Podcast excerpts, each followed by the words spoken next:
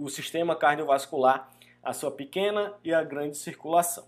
Então, do coração, o sangue vai sair do ventrículo direito carregado de gás carbônico para os pulmões. No pulmão, ele vai fazer essa troca gasosa, vai deixar o gás carbônico, vai receber o oxigênio e retorna ao coração através do átrio esquerdo.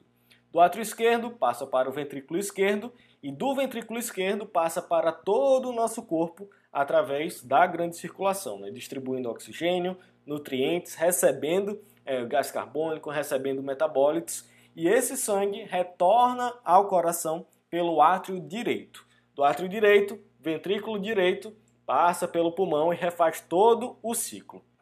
Então, na pequena circulação ou circulação pulmonar, o sangue sai do ventrículo direito, pulmão e retorna ao, ventrículo, e, e retorna ao coração pelo átrio esquerdo.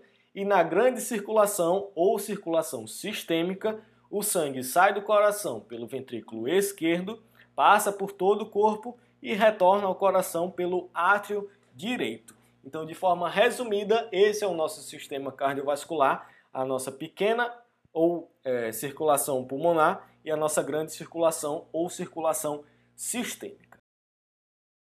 Por hoje finalizamos. Para mais materiais de preparação específica para concursos de educação física, siga a gente no Instagram, arroba concursos Então é isso, muito obrigado e até a próxima.